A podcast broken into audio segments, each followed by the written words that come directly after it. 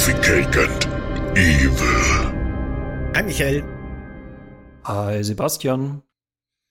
Ich glaube, ich habe heute eine Frage mitgebracht. Ich kenne die Antwort schon, die du mir geben wirst. Ich bin mir ziemlich sicher. Und ich glaube, du kannst, das ist eine gute Idee, weißt du was? Ich stelle jetzt die Frage, aber dann versuche ich deine Antwort zu raten und du kannst meine erraten, weil ich glaube, da, da kommen wir drauf. und können wir gerne anderen, ein zusätzliches Spiel einführen, ja gerne. Genau. Okay. Und alle anderen, die das jetzt hören können, gerne in die Kommentare äh, ihre Antwort natürlich auch schreiben. Da bin ich sehr gespannt drauf.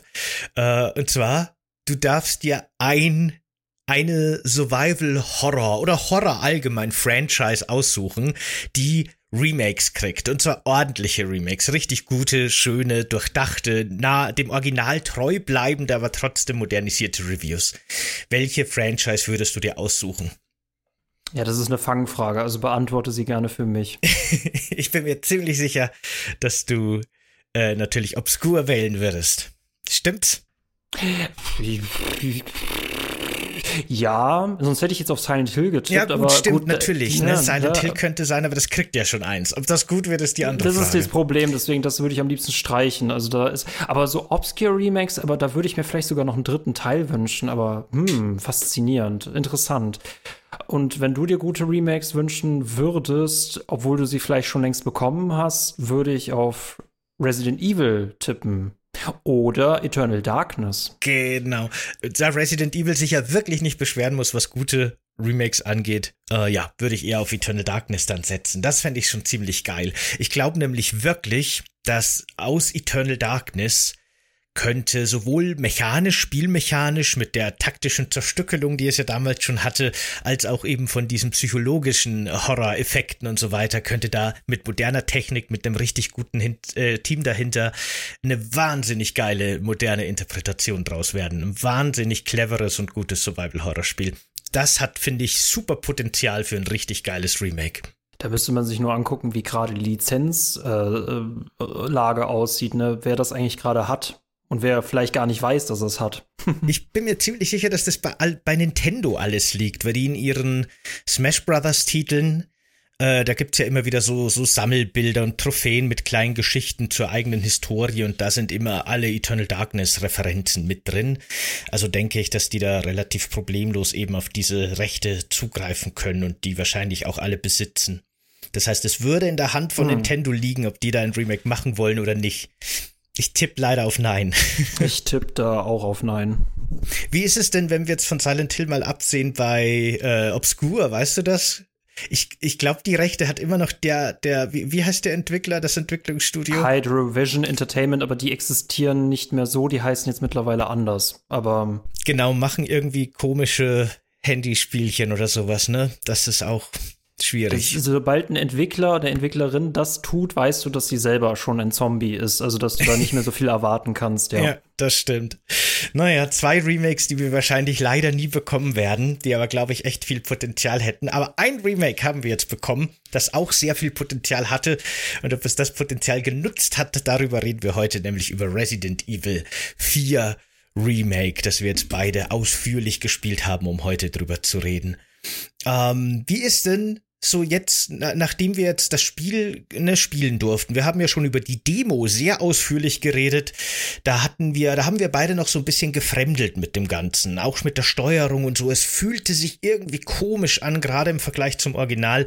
Wie geht's dir denn da jetzt nach vielen, vielen Stunden Resident Evil 4 Remake? Bist du da reingekommen, hast du reingefunden? Es ist halt genauso wie beim Original damals gewesen, ne? Wenn du dir meinen ersten Playthrough angucken würdest, äh, da bin ich auch mit der damaligen Steuerung nicht zurecht zurechtgekommen. Und sobald ich das Ding dann mal auf Veteran spiele, dann, dann, dann, dann läuft dieser Leon so flüssig wie John Wick durch die Zombie-Horden. Also, und das gleiche ist jetzt auch mit, äh, ne, ersten Playthrough beendet. Jetzt im zweiten Playthrough sieht das Ganze schon viel, viel, viel besser aus. Ähm, äh, musste ergänzen, ne, was ist jetzt, es hat sich ja komplett geändert, der, der statische Leon ist weg, du kannst sehr, sehr viel mit der Steuerung noch ändern. Darüber haben wir nicht in der Demo gesprochen, das hat sich geändert kurze Antwort auf deine Frage. Ähm, ja, läuft alles viel, viel besser. Danke dir, danke der Nachfrage. Und selbst? Geht mir ganz ähnlich. Also ich, ich war ja schon in unserem Podcast zur Demo eher so auf der Seite, dass ich sage, ja, es ist eine Gewöhnungssache, es fühlt sich einfach ganz anders an als das Original. Und das hat sich auch noch mal ganz stark bestätigt. Also mittlerweile äh, fühlt sich wirklich diese Leon-Steuerung für mich an wie eine zweite Haut. Und äh, ich glaube, jetzt wäre es erst wieder eine Umstellung und komisch, wenn ich das Original nochmal spielen würde.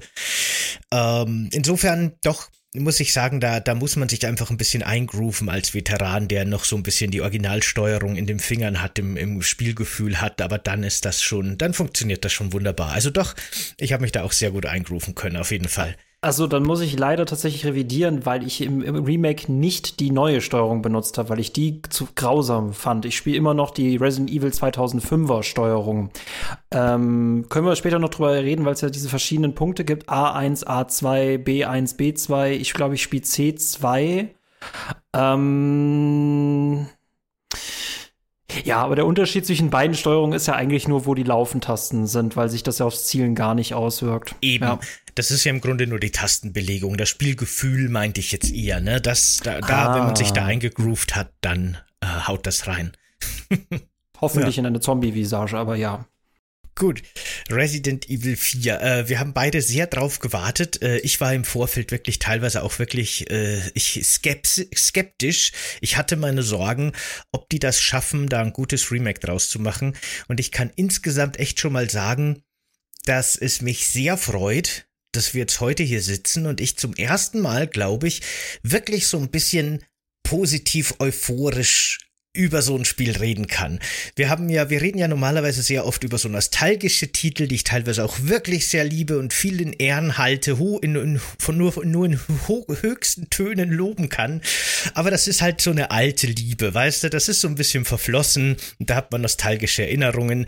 Und wir reden ja auch oft über neue Release-Spiele, die uns interessieren und da waren auch gute dabei und das hat schon gepasst. Aber ich muss sagen, das Resident Evil 4 Remake hat mich jetzt schon ziemlich begeistert insgesamt, das schon mal vorweg bevor wir ins Detail gehen, warum das so ist. Wie ging's dir da? Ja, Chapeau an Capcom, weil äh, Remakes äh, entweder sind sie gut oder sie sind furchtbar. Also sowas dazwischen gibt es gar nicht. Und dann hast du ja wirklich, es ist mit Resident Evil 4 zu tun, äh, was wirklich ein ganz, ganz besonderes Spiel ist. Ist ja tatsächlich auch Metacritic-technisch der beste Teil äh, der Reihe für viele, auch wenn es eigentlich so das abgedrehte Schaf der Familie ist. Äh, und da war ich auch schon im Vorfeld wirklich interessiert und skeptisch, ob sie das wirklich schaffen und in welche Richtung sie dieses Remake drehen. Aber Teil 1 haben sie hinbekommen, Teil 2 haben sie hinbekommen, Teil 3 und Teil 4, ich bin, ich bin wirklich, wirklich beeindruckt. Also da können sich sehr viele äh, EntwicklerInnen äh, ein Beispiel dran nehmen. Also Capcom hat momentan so den Title of, äh, die können Remakes machen, ne? Mhm. Plus, minus, ich finde schön, dass es trotzdem noch was zu kritisieren gibt, weil wenn wir nichts zum Kritisieren hätten, würde ich uns für zwei blinde Fanboys halten. Aber nein, wirklich, die haben ein gutes Remake abgeliefert. Ja, auf jeden Fall, das stimmt. Das erstmal schon mal vorweg. Äh, ich finde das wirklich interessant, denn man merkt das, finde ich, wenn man die Spiele spielt und das ist auch das, was man so aus dem Hintergrund hört von, von InsiderInnen, dass der zweite Teil eigentlich wirklich so ein Experiment war. Capcom glaubte gar nicht so recht an den Erfolg, aber hat halt mal ein bisschen Budget locker gemacht für ein Team, das das unbedingt machen wollte. Dann wurde der dritte quasi, weil der zweite so ein Überraschungserfolg war, noch schnell rangeklatscht, weil man wollte unbedingt den jährlichen Release einhalten, bis, bis Village dann kam, der achte Teil, der in der Entwicklung war.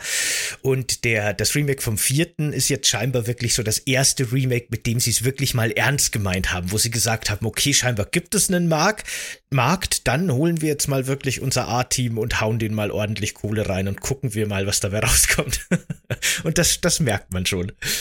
Ist ein bisschen absurd, aber ja, ja gut, ne? Leute, machen wir das einfach mal mit ein bisschen mehr Geld, ne? Scheint ja zu funktionieren. Also, wie gesagt, da können sich andere EntwicklerInnen wirklich ein Beispiel dran nehmen, die das nicht so hinbekommen haben. GTA-Trilogie. Ja, es ist ja nicht nur, nicht nur mehr Geld, finde ich, sondern ich glaube auch ein bisschen mehr Erfahrung und mehr Können mit der Engine, die sie benutzen. Weil ich finde, man merkt in der Resident Evil Remake Chronologie, die sie jetzt gemacht haben. Also im Grunde alle Spiele mit der Re-Engine, da kann man den siebten und Village auch mit reinrechnen, dass wirklich alle Spiele so ein bisschen so eine Entwicklung waren, die jetzt auf Resident Evil 4 hingearbeitet haben, was jetzt, glaube ich, von diesen Re-Engine-Spielen kann man schon sagen, so die Krönung aktuell ist. Äh, das ging schon in Resident Evil 7 los mit so einem ganz dezenten Crafting-System und diese Markierungen von Objekten, diese komischen schwarzen kleinen Kreise an Objekten, mit denen man interagieren kann. Und das wurde ja quasi auch in die Remakes übernommen, die dann eben in der Third Person waren äh, wo das Spielgefühl und die Charakterphysik sich auch jetzt sehr stark, finde ich, übertragen hat in Resident Evil 4.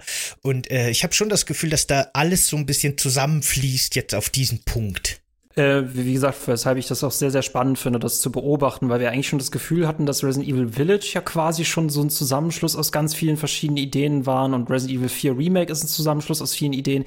Ich, das wirft halt für mich nur die Frage auf, wie weit wollen sie das treiben, bis wir erste Ermüdungserscheinungen haben und wann, äh, ja, vielleicht, vielleicht scheitern sie auch vielleicht mal, mal damit weil wir ja sehen, es gibt noch Resident Evil 5 und wenn sie dann spätestens bei 6 angekommen sind, also wenn sie 6 retten können mit einem Remake, also dann, dann, dann bin ich begeistert und dann sage ich, dass Bloober Team aufgeben soll und das Capcom Silent Hill 2 machen soll.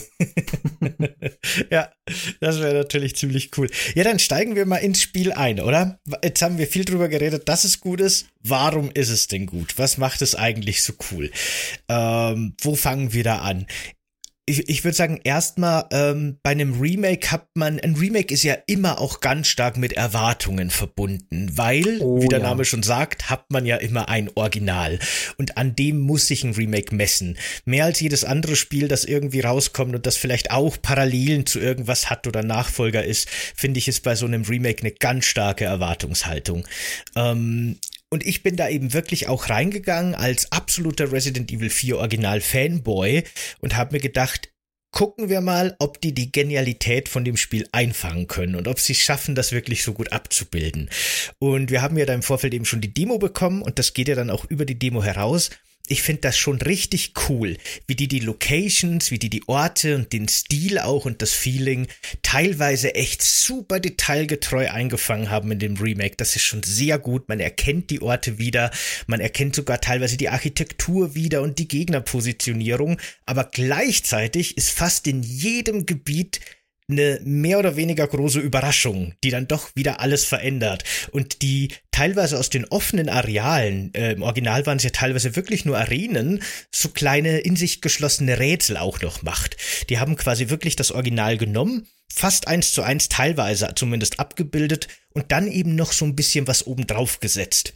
Und das ist, finde ich, wirklich so, wow, richtig, richtig cool in, in vielen Gebieten auf jeden Fall.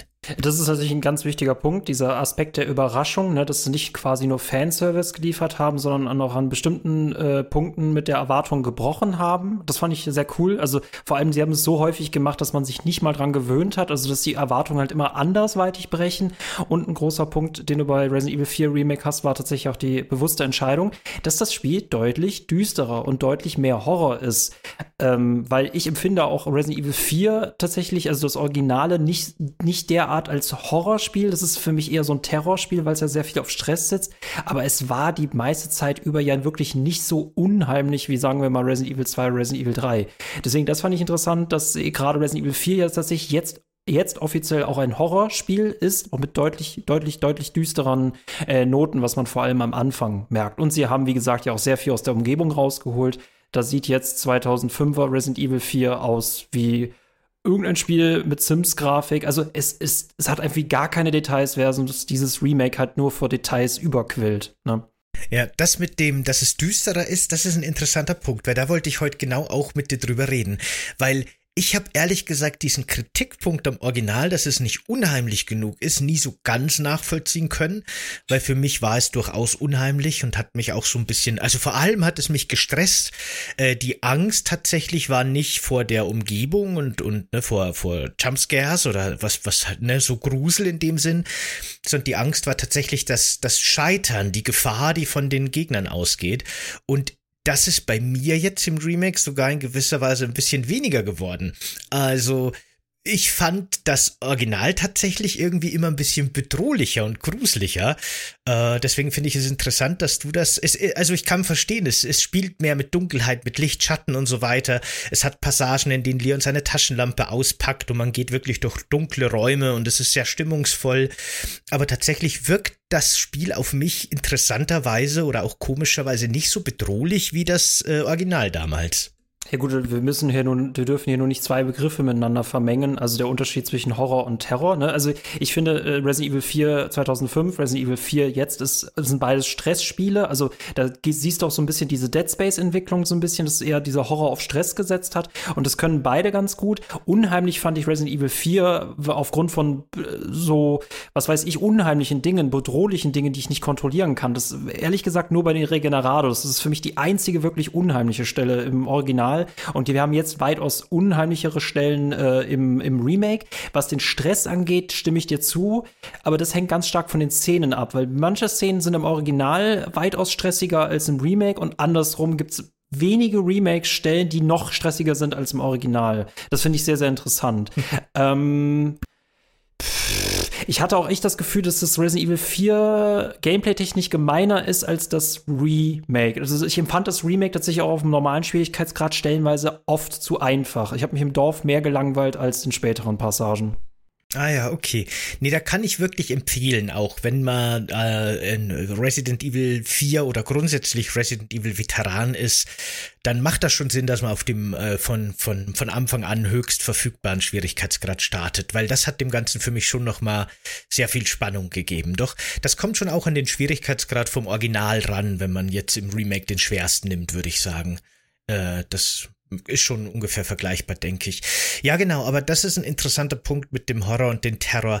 Äh, wir haben ja im, im Podcast zur Demo schon drüber geredet, dass ähm, im Grunde das Original in gewisser Weise vorhersehbarer war, weil ich genau wusste, meine Aktion hat die und die Reaktion zur Folge.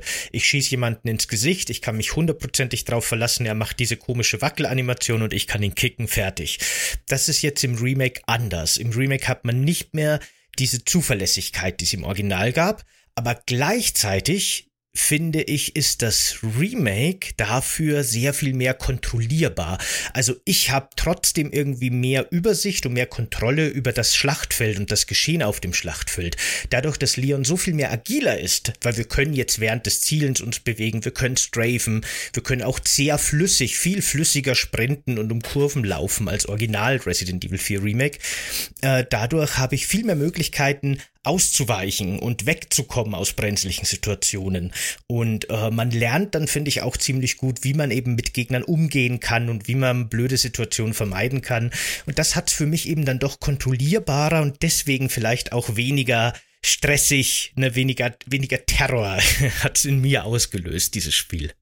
Ähm, wie gesagt, ne, das, du hast doch schon recht, das Movement hat sich ja äh, komplett verändert und gibt uns halt viel, viel mehr Kontrolle über Leon selber. Wo wir Kontrolle weggenommen bekommen haben, ist bei tatsächlich bei den Gegnern, die ja nicht mehr so ähm, berechenbarer darauf reagieren, ist es auch oft so, dass ich viel häufiger als im Original in solche Gegnergruppen lande und dann nicht mehr rauskomme. Also es gibt jetzt mehr Möglichkeiten für Frustmomente und ähm, es gibt für mich nur einen einzigen Flaschenhals, wo mir das Movement fast nichts bringt. Das ist nämlich tatsächlich der Dorfkampf, der sich sehr, sehr stark unterscheidet im Vergleich zum, äh, zum Original. Darüber hinaus, sobald äh, alle äh, Faktoren stimmen, sobald alle Prämissen stimmen, äh, stimme ich dir zu, dass du an sich ganz viele Frustmomente vermeiden kannst. Dann gibt es trotzdem natürlich wieder Momente, wo Gegner dir halt einfach zahlenmäßig überlegen sind und du, du eingeklemmt bist. Gegner Anpassung versus äh, Körperanpassung. Das ist halt, glaube ich, so die beiden Punkte, äh, wovon es immer äh, hier drauf ankommt. Dadurch, dass Leon sehr viel agiler ist, wurden natürlich auch die ganzen Monster und Kreaturen im Spiel sehr viel agiler als im Remake. Das, das auf jeden Fall. Genau, ich ergänze nur, das hängt ganz stark von der Location ab, wer da, wer, wer die Oberhand hat. Ne? Das, manchmal habe ich körperlich die Oberhand, in engen Räumen habe ich die Oberhand halt nicht mehr. Da bringt mir das Movement auch nichts. Das meine ich nur damit. Ja. Dafür, das ist jetzt eine ganz große und wichtige Neuerung in Resident Evil 4 Remake, hat man ja quasi die neuen Messerfunktionen bekommen. Äh, das Messer war ja quasi im, im Original originalen Werkzeug, das man immer dabei hatte. Das äh, konnte man auch nur für Nahkampfangriffe benutzen, einfach nur so einmal über den Bildschirm schwingen und fertig. Das war im Grunde alles, was man damit machen konnte.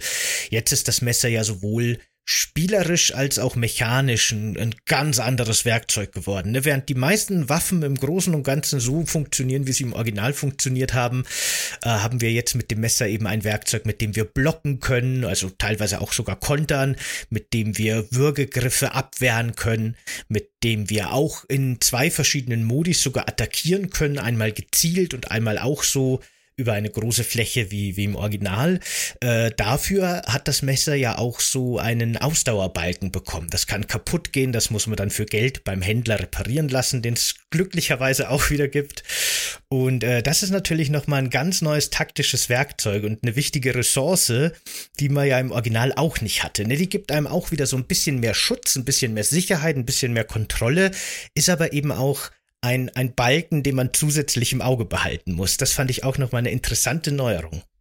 Äh, das macht es natürlich viel kontrollierbarer, weshalb es ja auch gerade im späteren Verlauf dir echt ganz viele Situationen rettet. Es ist halt nur gerade in dieser einen Situation im Dorfkampf, du hast körperlich neue Möglichkeiten, du hast aber extrem viel mehr Gegner und viel aggressivere Gegner. Und zu diesem Zeitpunkt ist die Haltbarkeit dieses Messers noch nicht besonders hoch, weshalb es dir da wirklich wenig bringt späteren Passagen, du hast das Messer weiter ausgebaut, du kannst sogar weitere Messer sammeln. Ich hatte echt selten später das, den Moment, dass ich gar kein Messer mehr hatte. Deswegen oft ist es halt so, dass du lieber in den Nahkampf gehst, anstatt in den Fernkampf, äh, versus dass du im äh, Original halt immer alles auf den Fernkampf geschoben hast und bloß nicht in den Nahkampf gegangen bist. Das finde ich auch einen sehr, sehr interessanten Unterschied. Aber das ist halt gerade diese, die, dieser Unterschied der Schwierigkeit, dass es viel mit der, der Lokalisation zusammenhängt, mit den Feinen zusammenhängt. Und ich weiß nicht genau, wie es im Original war, aber ich hatte tatsächlich jetzt im Remake auch häufiger Stellen gefunden, die du tatsächlich, die sind ein bisschen fehleranfälliger. Da kannst du das Spiel sogar tatsächlich austricksen. Und das hat manche Passage zu einfach für mich gemacht. Das sind aber alles so, wie gesagt, sehr, sehr auf Kritik auf einem sehr hohen Niveau. Was äh, im Remake, weil du es gerade ansprichst, immer noch funktioniert wunderbar, genauso schön wie im Original. Und das ist irgendwie einfach so ein Videospielproblem, ne? Das sind Treppen. Also Leitern, Leitern, nicht Treppen. Immer noch Le so einfach. Leitern ja. sind der absolute Hammer.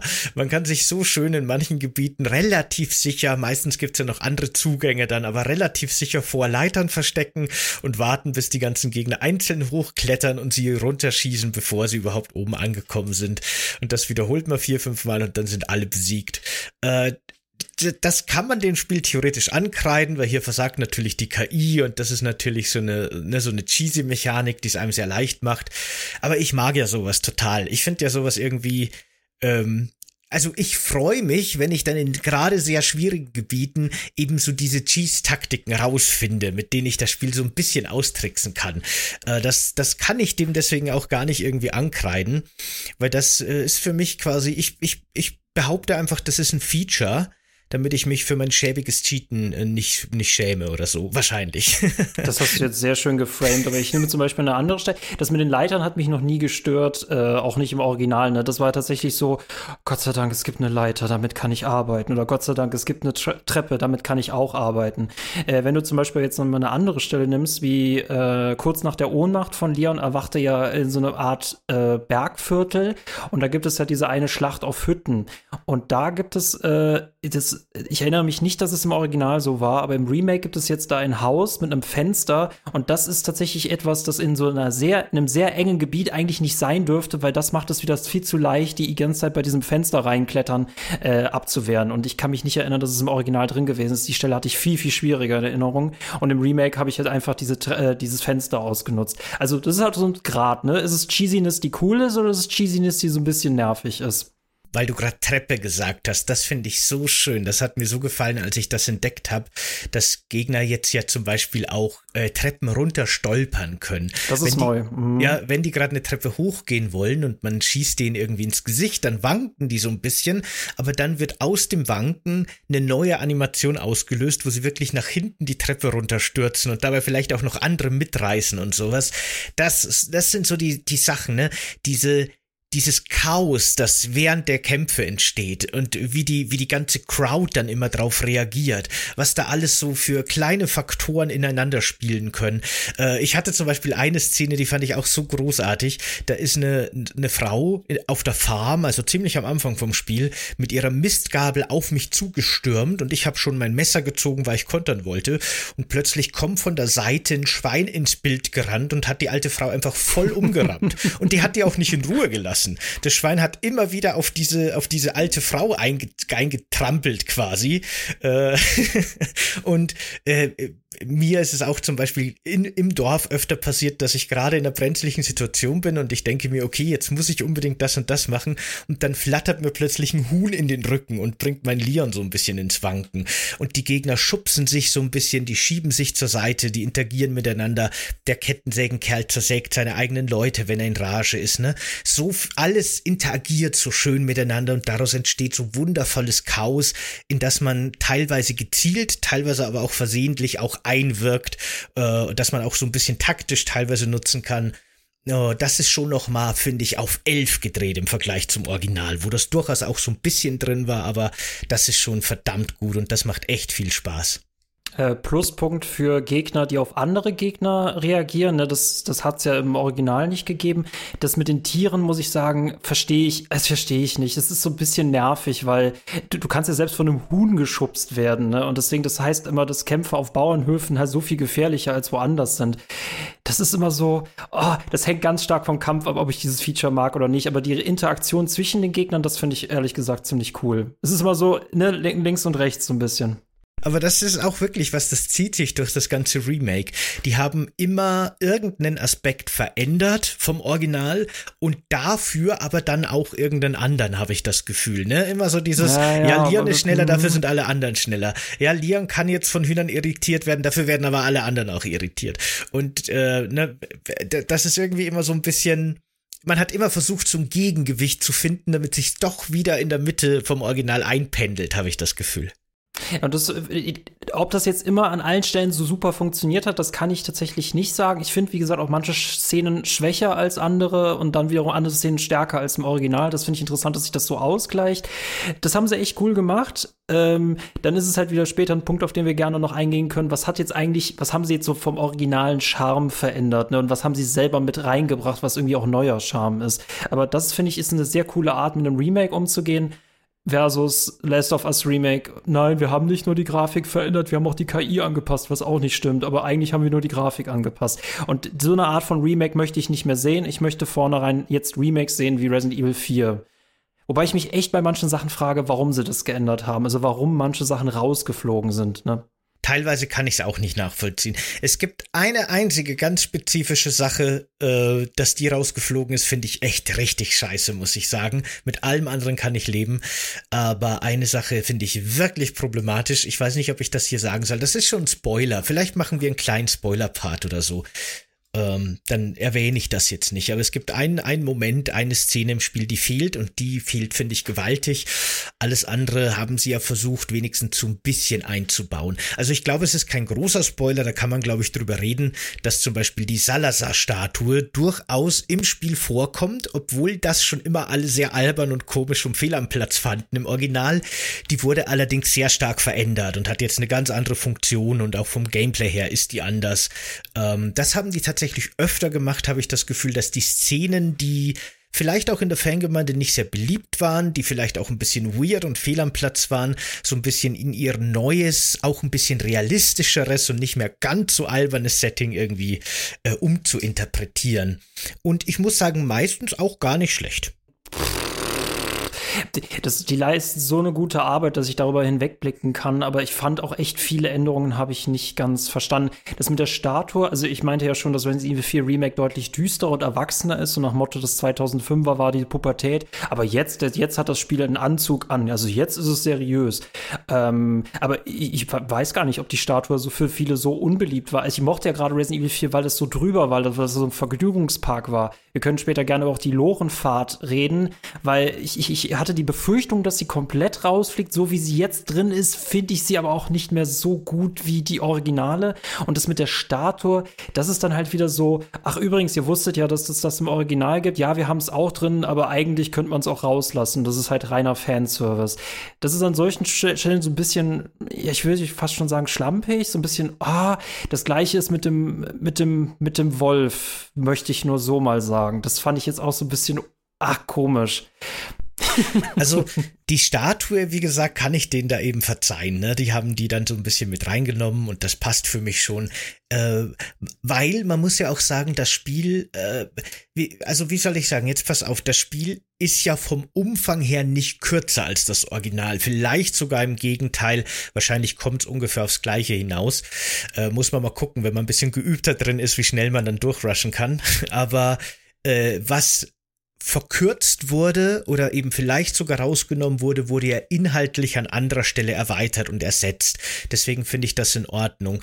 Und dass die jetzt die Statue. Aber wurde es besser ersetzt, ist die Frage. Ja, Aber gut, das ist, das ist immer die Frage, da hast du recht. Aber dass jetzt die Statue da ein bisschen eine kleinere Rolle bekommen hat und auch nicht mehr so ganz seinen eigenen Präsenzraum bekommen hat, äh, kann man schade finden und finde ich auch ein bisschen schade, kann ich den aber verzeihen. Aber so eine Kleinigkeit, die jetzt auch nicht zu viel gespoilt ist, äh, die ich dann schon vermisst habe, ist das, das Auto am Ampf, also am Ende vom Dorf, wenn man quasi Richtung Schloss geht, so das letzte Hindernis, das sich einem im Original entgegenstellt, ist so ein LKW, der lauthupend auf einem zurast und dann muss man entweder den Fahrer raussnipen oder den Motorblock zerschießen, bis das Auto brennt und dann kann man sich so quasi retten und dann Richtung Schloss gehen. Äh, das Auto gibt es technisch gesehen im Remake auch noch, aber es steht halt einfach nur so als Dekoration irgendwo am Straßenrand und macht nichts mehr. Und da haben sie halt wirklich also das fühlt sich für mich wirklich so an wie, hier guck mal, als Easter Egg haben wir es noch reingestellt, aber eigentlich hassen wir es und deswegen ist es nicht drin und wir hassen alle Leute, die es gut finden. Das ist so die, die Botschaft, die bei mir angekommen ist. Und das kreide ich denen dann auch negativ an, bei aller Liebe zum Remake. Das ist das gleiche wie mit den Indiana Jones Passagen, ne? vor irgendwelchen Felsblöcken wegzulaufen. Das ist rausgeflogen. Der für mich wirklich schwächste Part, also wir können noch darüber reden, ob das jetzt gut ist, dass die Quicktime-Events rausgeflogen sind. Ich fand die Kämpfe mit Krauser, mit Quicktime-Event irgendwie cooler. Jetzt sind es meistens nur irgendwelche Sequenzen oder man macht halt richtige Kämpfe draus. Ich fand den Original Krauser Kampf deutlich besser als den, weil sie haben sie auch zu viel Cheesiness irgendwie rausgenommen. Aber in der Stelle, die ich wirklich, wirklich schade fand, war, äh, du hattest im Original, dass du runter zu Loch Nessie gefahren bist, also zum Seemonster, das hast du dann besiegt und dann warst du auf dem Rückweg. Und auf dem Rückweg kamst du an sich noch an so einem Staudamm vorbei. Und dieses komplette Passage ist rausgeflogen und stattdessen dürfen wir jetzt mit dem Boot über den See tuckern, in zwei Höhlen fahren, um dort ein paar Zombies abzuknallen und irgendwelche kleinen Rätsel zu erfüllen. Das fand ich, das war, das hat dem Ganzen so viel Tempo rausgenommen und das fand ich so langweilig. Also, das fand ich schade, weil da muss ich sagen, das fand ich im Original besser mit diesem Klärwerk, wo man, äh, was, mit diesem Staudamm, wo man auf Kisten springen musste, mit dem Wasserfall. Das war, das war so viel besser. Das war, das war wahrscheinlich für mich so die langweiligste Änderung. Wie sahst du das? Ähm, also ich finde es auch sehr schade, dass dieser Wasserfall rausgeflogen ist. Äh, interessant finde ich, kann es sein, dass man im Remake nicht mehr springen kann? Also dass diese über kleine Abgründe Springanimation einfach komplett rausgeflogen ist, weil es gibt weder die Kisten, über die man springt, eben an der Passage, äh, es gibt später im Schloss so eine Passage, da kurbelt man an verschiedenen Kurbeln so kleine Absätze eines Wegs hoch. Im Original waren das eben wirklich auch noch so, so kleine Plattformen, über die man springen musste. Ich glaube wirklich, im Remake haben sie diese Sprungfunktion, diese über kleine Abgründe Sprungfunktion komplett rausgenommen, ne? Aber mhm, egal. Äh, du hast die Kronleuchter, der, der kann ah, auch stimmt. auf Kronleuchter springen. Also prinzipiell wäre es drin gewesen, sie haben es einfach nur rausgenommen. Und das verstehe ich halt nicht, weil es von der Dynamik im Original zum Beispiel nach dem See, da hattest du plötzlich dann diese diese Steigerung, da hattest du auch, glaube ich, dass die erstes Mal diese Köpfe platzen. Das passiert auch zeitnah da, aber äh, nach dem See, also nach dem Seemonster passiert erstmal lange Zeit nichts, bis du dann wieder im Dorf bist. Mhm, ja, genau. Aber ich äh, fand den See eigentlich ganz cool. Mir hat der echt Spaß gemacht. Äh, Meinst du das Seemonster oder die zwei langweiligen Höhlen? Die zwei langweiligen Höhlen, die nämlich in Wirklichkeit ja viel mehr langweilige Höhlen sind, die auch gar nicht so langweilig sind. Nee, ich fand das echt ganz nett, dass man wirklich mit dem Boot über den See fährt und so ein bisschen auf Schatzsuche geht. Und man kann ja dann zwei so kleinen Flussverläufen nachfahren und findet dann neue kleine Areale. Und es gibt eben so mehrere Stege in verschiedenen Höhlen, wo man an Land gehen kann. Überall so kleine Rätsel, überall so kleine Schätze. Da kriegt man ja sogar eine Waffe kostenlos, wenn man sich gut genug umguckt und so weiter. Äh, das fand ich alles echt ganz nett. Mir hat das echt gefallen. Ich mochte die Passage. Das war für mich eine coole Erweiterung. Mit und der Waffe kriegst du mich da nicht überzeugt, aber alles okay. und äh, man kann ja wirklich auch 90 Prozent von dieser Passage einfach überspringen, wenn man will. Es gibt ja nur zwei Höhlen, in die man wirklich muss. Da kriegt man dann eben zwei so Key-Items, die man braucht in der dritten Höhle und fertig. Man kann ja alles andere einfach weglassen. Aber doch, doch, das mochte ich schon auch. Ähm, die haben das sehr stark verändert im Vergleich zum, zum Original. Und wie gesagt, ich finde es auch um jeden Inhalt, der rausgeflogen ist, schade. Aber dieser See, der da neu hinzugefügt wurde als wirklich erkundbares Areal, den mochte ich schon. Mich hat das sehr stark an God of War tatsächlich erinnert, ne? Wenn da noch ja. irgendwie eine Begleitperson dabei gewesen wäre, die die ganze, die ganze Zeit irgendwelche Geschichten erzählt, dann hätten wir dann einen kleinen God of War-Klon gehabt in Resident Evil 4 plötzlich. Aber das hätten sie ja dadurch tatsächlich, hätte die Passage ja wenigstens einen Mehrwert gehabt. Jetzt ist es ausgetauscht worden, ohne besser zu sein als im Original. Hättest du Louis jetzt zum Beispiel dabei gehabt und die hätten beide äh, in einem Boot gesessen und sich unterhalten, was wir ja auch noch gar nicht erwähnt haben, dass eigentlich für alle Personen viel, viel mehr Tiefe und viel, viel mehr Dialoge haben. Was halt, die kannst du ja wirklich mir jetzt im Vergleich zu früher, kannst du die ernst nehmen. Äh, das hätte da drin sein müssen, aber stattdessen tauschst du einfach, wie gesagt, einen coolen Kampf an einem Staudamm gegen zwei Höhlen aus. St hast recht, vielleicht sind es noch mehr Höhlen. Das hat ihm extrem viel Fahrt rausgenommen. Du hast diesen Erkundungsaspekt, der ist im Remake jetzt viel, viel, viel, viel größer als im Original. Und wir haben noch nicht über die unnötig vielen Medaillen, irgendwas, Sammelaufträge geredet.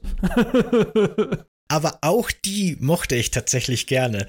Ich fand das sehr schön, dass die so ein bisschen einen Grund für Backtracking eingebaut haben, dass immer wieder Schätze gibt, die man quasi erst im, später dann im Spielverlauf holen kann, dass es immer wieder optionale Quests vom Händler gibt, der sagt, hier in dem Gebiet musst du fünf Medaillen kaputt machen, in dem Gebiet wartet ein besonders starker Gegner auf dich, ein einzigartiger Gegner, den du sonst nirgends findest im ganzen Spiel.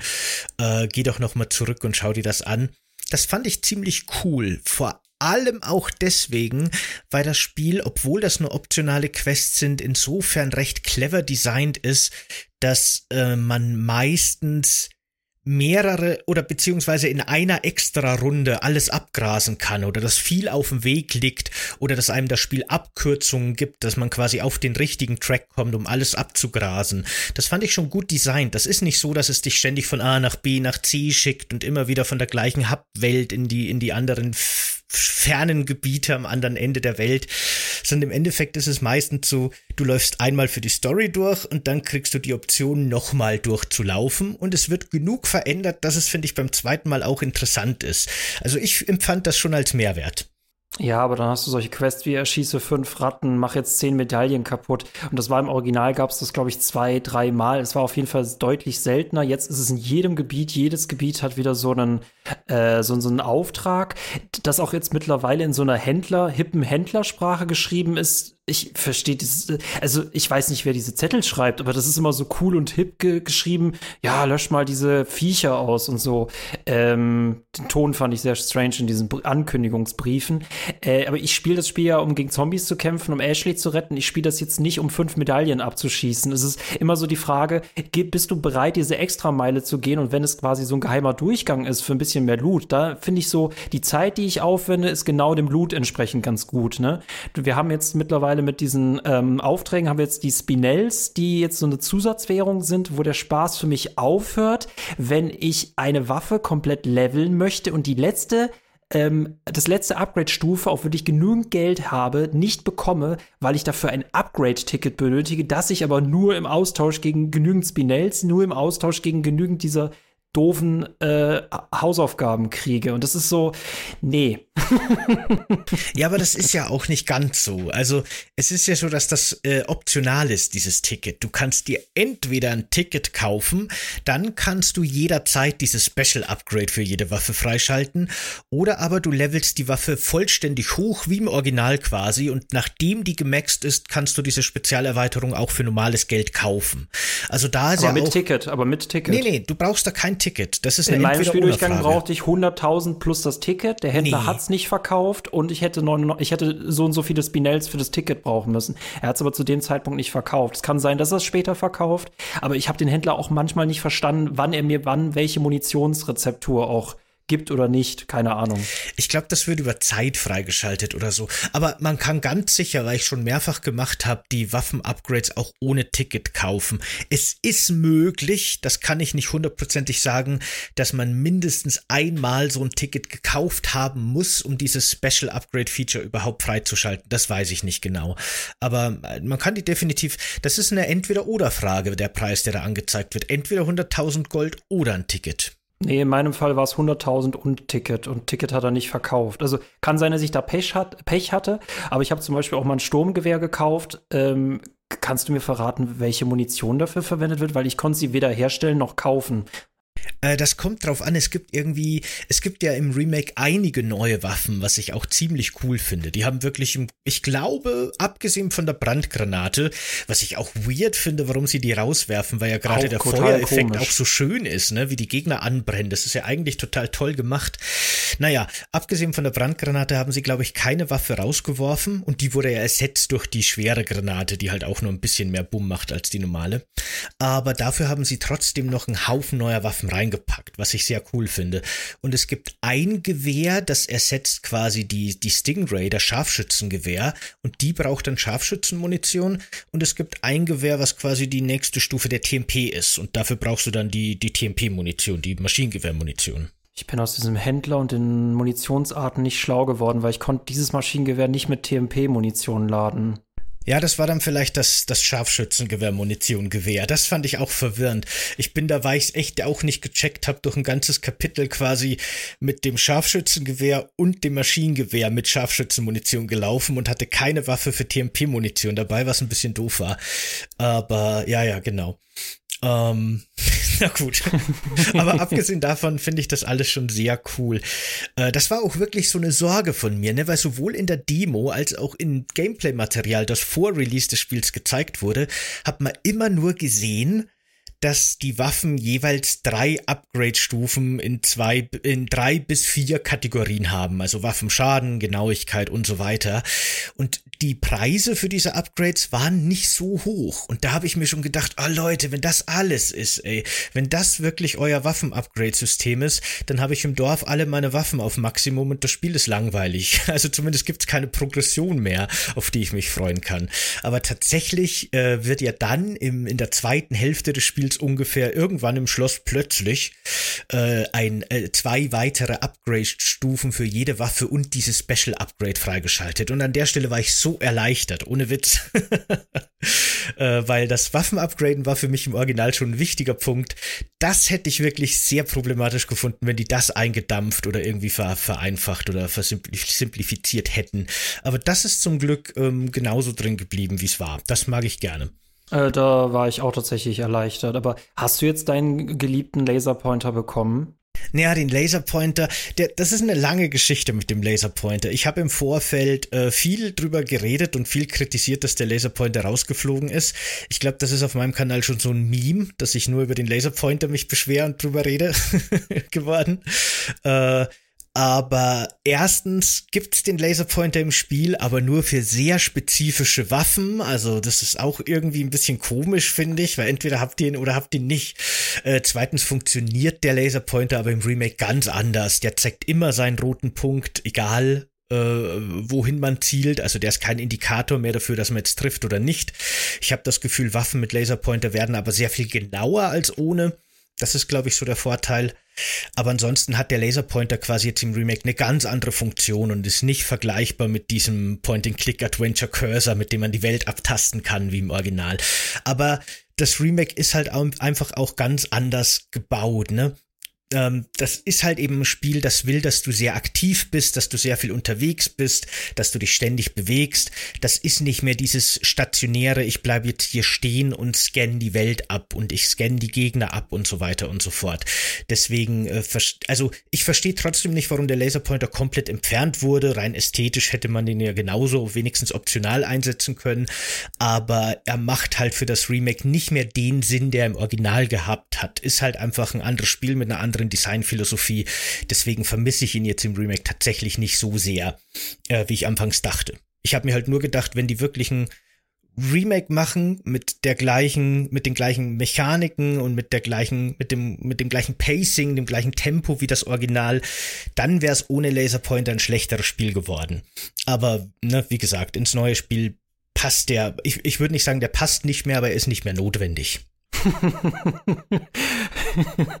das, hat, das hat dich aber schwer beschäftigt. ja, ja, total. Ja. Ich, ich, für mich ist der, der Laserpointer im Original, in der, in der Designphilosophie vom Original so ein ganz zentraler und wichtiger Punkt. Äh, deswegen fand ich das ja so krass, dass der im Remake rausgerissen wurde, ne, weil dadurch bricht bricht für mich alles zusammen, das ganze Spielkonzept. Aber ja, wie gesagt, ne, ist halt ein ganz anderes Spielkonzept. Das ist das gleiche, wie das jetzt die Schätze auch nicht mehr so äh, funkelnd versteckt sind, sondern alle Schätze sind immer in, ähm, in Kisten, in Schränken. Und da gab es ja diese große Twitter-Diskussion, ob man Kisten überhaupt noch so anmalen darf, dass die SpielerInnen sich nicht ans Händchen nehmen lassen wollen, bla bla bla.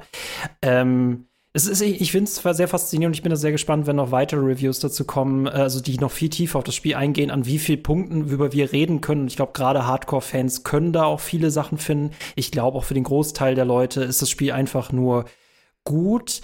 Was mich, was ich viel interessanter finde an der Stelle, wie stehst du zur Lorenfahrt? Weil das dachte ich mir, das müssten sie eigentlich rauswerfen, weil es viel zu cheesy ist, aber sie kam tatsächlich drin vor.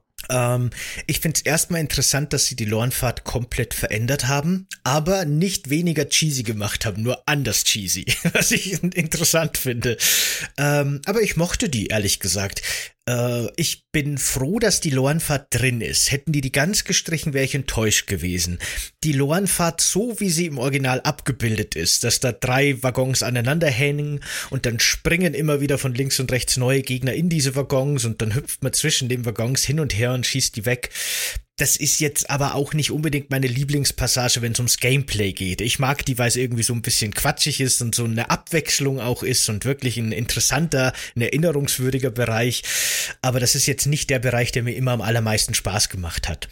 Äh, Im Remake haben die jetzt wirklich einen actionreichen Lightgun-Shooter draus gemacht. Da kommen dann von der linken Seite zwei wie Minenlorn mit, mit Bogenschützen, die unglaubliche Sniper sind mit ihren blöden Armbrüsten, während die in dieser Minenlore fahren fahren mit gefühlt 100 km/h, aber gut, äh, dann schießt man die entweder raus oder man schießt so lange auf deren Lorn, bis die zerspringen in tausend Splitter und dann steht vor dir einer mit der Dynamitstange, den musst du wegschießen, bevor du ihn rammst und dann kommt von der anderen Seite der Kettensägenkerl, der nach dir haut und du musst ihn irritieren mit deinen Schüssen.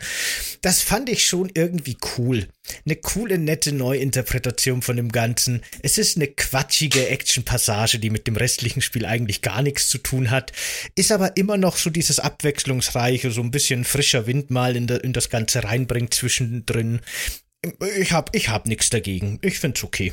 Es war im Original halt eine wunderbare Stresssituation, weil du ja von diesen Loren immer in die andere hüpfen musstest und es sind immer mehr Leute in deine Lore reingesprungen. Du hattest die Leute, die noch Dynamitstangen geworfen haben. Ich mochte diese Passage, weil sie quasi dieses, dieses Stresslevel noch mal äh, höher gespielt hat. Also finde ich interessant, warum wir beide auch anders zu dieser Stelle stehen. Und ich finde, sie ist jetzt im, sie ist jetzt im Remake sehr, sehr Hollywood-artig geworden. Das ist jetzt auch nichts Neues, dass du in der Lore sitzt und auf irgendwelche äh, Hebel schießen musst musst, damit du andere Strecken, äh, auf andere Strecken kommst, damit du nicht in irgendwelche Hindernisse rasen musst, die war jetzt viel, viel, viel gewöhnlicher und die war ja im Original, war die viel, viel quatschiger, dass das mit dem Gameplay so verbunden wird. Diese Art von Lorenfahrt ist jetzt nichts Neues, also das kennen wir auch aus anderen Spielen. Äh, und du hast dieses Stresslevel ja auch, also klar, du konntest zerstört werden, deine Lore hatte ja Energie. Äh, du, Du hattest aber auch unendlich Munition. Das ist jetzt auch nochmal der Unterschied. Du hattest nicht unendlich Munition im Original. Und äh, diese einzige Passage, wo dir wirklich dieser Kettensägen-Typ zu nahe kommen konnte, da musst du ja eigentlich nur noch Dauerfeuer auf ihn draufhalten. Ich fand die Szene cool. ähm, ich fand sie unterhaltsam, ich fand sie nicht so gut wie im Original. Ich finde es noch cool, dass du quasi einmal ganz kurz rausfährst, äh, dass ich aus dem Bergwerk raus und dann den Nachthimmel siehst. Das hatte für mich, das hatte für mich einen coolen Vibe, auch wenn es wieder zu stark Richtung Hollywood geht. Diese Hollywood, Hollywoodisierung, das haben sie tatsächlich leider an manchen Stellen, was nicht immer passt. Ähm, die spielen sich komplett unterschiedlich, aber das, das schafft nicht mehr den gleiche, das gleiche Stresslevel wie im äh, Original. Das ist, das ist ein guter Punkt mit der Hollywoodisierung. Ne? Wir haben ja schon drüber geredet, wie es jetzt weitergehen wird und wann sie es wieder versauen werden. Resident Evil 6 wird dann wieder 20 Stunden lang nur aus solchen Szenen bestehen und deswegen ein schreckliches Spiel werden. das sehe ich jetzt schon, die Entwicklung im vierten Teil. Aber gut, warten wir mal ab. Ja, nee. Ich, ich, ich, weiß nicht, also ich würde, ich würde über einen Teil vom Ende reden, den es schon, also Woran gerade diese Hollywoodisierung gerade zu merken ist, dass ja auch das Ende, ohne dass ich das spoilere, aber das, auch das Ende ist jetzt mit einer Flucht äh, inbegriffen, damit du quasi in Resident Evil 2, 3 und 4 jetzt immer einen Countdown hast. Und auch der ist, oh, das ist so Hollywood-mäßig und das, das nimmt dem Ganzen, das ist ja, Resident Evil ist so Cheesiness, ne? Resident Evil ist so die, pa die Parodie auf Horror und ah, da geht mir das Ganze viel zu sehr in einen Actionfilm rein. Also das Ende haben sie für mich so ein bisschen versaut, aber ich mag ich, dieses Spiel trotzdem, aber ja. Ich fand jetzt das Ende gar nicht so anders wie im Original, ehrlich gesagt. Aber du fährst du, aber fährst du am Ende auch mit dem, äh, mit dem Jetski, nee, mit dem, wie heißt das Ding? Jetski, ja, genau. Fährst du am Ende auf Zeit mit dem Jetski aus dieser Basis raus? Da ist ein Timer, ja. Ich glaube ehrlich Im Original, gesagt, im Original ist da ein Timer. Ich glaube ehrlich gesagt, der kann gar nicht ablaufen. Also keine Ahnung, man kann ja schon beschleunigen und schneller fahren. Ich glaube, man muss es schon versuchen, dass der auf Null tickt. Aber es gibt den Timer. Doch, doch, man fährt mit Timer im Jetski raus. Das ist so ein bisschen, ich finde, das ist auch so Tradition. Das muss in jedem Resident Evil ja, Schluss okay. sein. Ich hatte echt die Vermutung, dass nach dem Bosskampf man sofort auf diesem Teil landet. Dann habe ich den Plan, dann habe ich die Sache komplett vergessen. Nee, nee, das gibt's auch im Original. Hm. Ich müsste noch mal im Original sehen, ob da auch so viel explodiert ist. Aber es war echt, es war, ich habe irgendwie das Gefühl, im Remake ist halt alles irgendwie sehr Hollywoodisiert. Aber hm. weil wir da gerade dabei sind, es gibt eine Sache, die auch ein bisschen mehr, noch mehr Hollywoodisiert wurde als im Original, die ich aber sehr mag, äh, und zwar diese, diese, diese Gefechtsszene auf der Insel. Es gibt ja sowohl im Remake als auch im Original die Stelle, in der dann quasi Mike, der Hubschrauber, kommt und einem im Gefecht unterstützt. Und im Original war der ja sehr gescriptet. Ne? Es war immer klar, wann der auf was schießt und was der in die Luft sprengt und so weiter und so fort. Und jetzt hat dieser Hubschrauber im Remake, und das finde ich sehr nice, und da können wir jetzt gerne über die NPCs reden, hat eine KI bekommen. Und du siehst quasi wirklich, wie der einzelne Gegner oder Gegnergruppen anvisiert und wie der da durchsäbelt durch die, und teilweise bist du mitten im Kampf mit irgendwelchen Gegnern und plötzlich kommt wieder von der Seite so eine Schwalbe MG-Feuer von ihm und er säbelt einmal so durch die Gruppe durch. Und das fand ich echt richtig nice. Also das hat mir echt richtig Spaß gemacht. Das ist, finde ich, genauso bescheuert und genauso over the top wie im Original aber ich finde, spielerisch ist die Stelle sogar noch ein bisschen besser und befriedigender geworden, weil dieser Mike eben wirklich ein Verbündeter ist, wirklich ein NPC, äh, der seine eigene KI hat und seine eigenen Entscheidungen trifft und so weiter und nicht nur dieser geskriptete Hubschrauber. Äh, die Stelle fand ich besser. Ich fand die, äh, die Häuserkampfszene tatsächlich besser, weil sie auch das Haus angepasst haben. Und ich fand sehr, sehr viele Passagen im Schloss auch besser, vor allem wegen dieser, äh, dem Chaos, von dem du gesprochen hast, weil sie damit viel mehr gespielt haben. Schloss finde ich tatsächlich im Allgemeinen sogar viel besser als äh, im Original vor allem, weil sie den Bosskampf gegen äh, ähm, ähm, Salazar äh, deutlich emotionaler gemacht haben. Aber lass uns gerne über dasjenige reden, was alle journalistischen Magazine immer aufgreifen müssen bei Resident Evil 4. Ist Ashley weniger nervig, nerviger? War Ashley überhaupt mal nervig? Meiner Meinung nach eigentlich nicht, aber ich glaube, die meisten Leute hassen Escort-Missionen. Wie stehst du zu Ashley, wenn wir gerade schon bei NPCs sind? Also ich habe Ashley früher auch nie nervig empfunden eigentlich. Ähm, mir ist aber mir ist aber schon aufgefallen, dass sie jetzt im Remake sehr viel erwachsener und äh, sympathischer auch rüberkommt.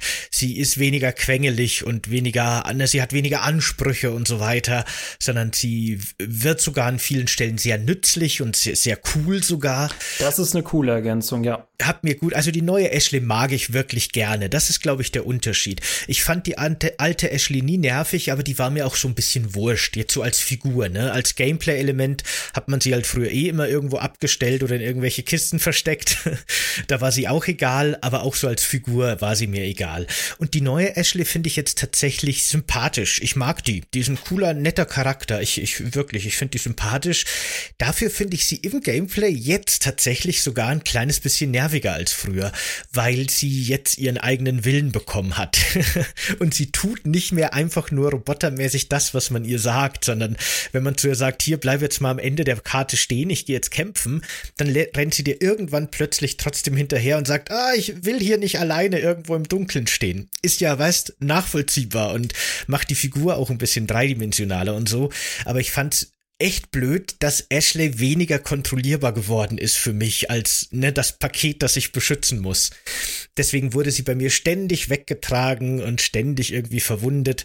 Das haben sie ja auch dann dadurch wieder so ein bisschen abgeschwächt, dass sie jetzt keine Energieleiste mehr hat, so wie früher, ja. sondern dass sie bei einem Treffer down geht und dann muss man ihr mit R3 aufhelfen. Wenn die dann nochmal getroffen wird, dann ist sie ganz tot.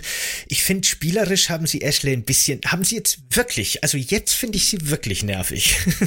das, ist, das, das ist der Part, den sie wirklich komplett versaut haben. Ähm, ne? Du kannst Ashley nicht mehr sagen, sie soll irgendwo warten. Du kannst Ashley nicht mehr sagen, dass sie sich irgendwo verstecken soll. Es gibt meines Wissens nach nur eine einzige Stelle, wo das mal, ähm, wo man das machen kann. Es auch, ist aber ja. auch an der Stelle komplett unnötig, das zu tun. Auch das hätten sie rauslassen sollen. Du hast bei Ashley ja nur noch die Variante, bleib nah bei mir oder bleib etwas weiter weg von mir. Das ist das Einzige, was du mit ihr machen kannst. Ist ja cool, dass sie sich im Kampf unterstützen kann, aber diese, du, die kann ja einmal verletzt werden und wenn kein Mensch mehr auf sie draufhaut, und das tut ja eigentlich auch keiner, jetzt, also mir ist sie noch nie gestorben, sie ist mir nur weggetragen worden.